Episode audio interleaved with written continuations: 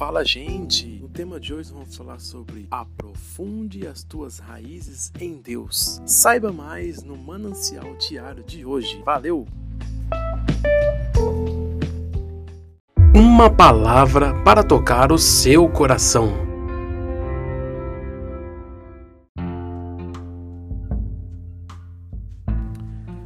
Olá, meus amigos, tudo bem? Que a graça do nosso Senhor e Salvador Jesus Cristo e o amor de Deus esteja sobre a sua vida nesse dia, hoje e para sempre. No Mananciais de hoje, iremos falar sobre aprofunde as raízes. Marcos, capítulo 4, versículos de 1 a 20. Parábola do semeador. Beleza? Depois você lê lá. Eu destaco o verso 6. Saindo, porém, o sol a queimou e porque não tinha raiz, secou-se. Eita! Vamos ao texto.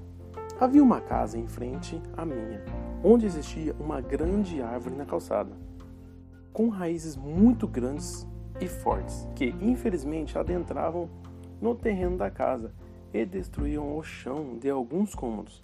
A dona da casa sentiu-se muito triste com aquilo e precisou sair do imóvel. Quando as raízes são fortes, elas destroem obstáculos, removem paredes e tudo que está pela frente. Em uma analogia com a vida cristã, se suas raízes são fortes e firmadas na palavra, você vai resistir ao dia mau, vai resistir aos modismos e às heresias da sociedade. Você vai saber quando o mal rodeia a sua vida e estará pronto para submissão a Deus, resistir ao diabo que fugirá de você. Aprofunde suas raízes através da leitura e meditação na palavra de Deus. Seja aluno da escola bíblica. Se possível, tenha livros e comentários bíblicos que possam né, ajudar você a compreender textos bíblicos complexos. E sempre vá à sua igreja se alimentar da palavra.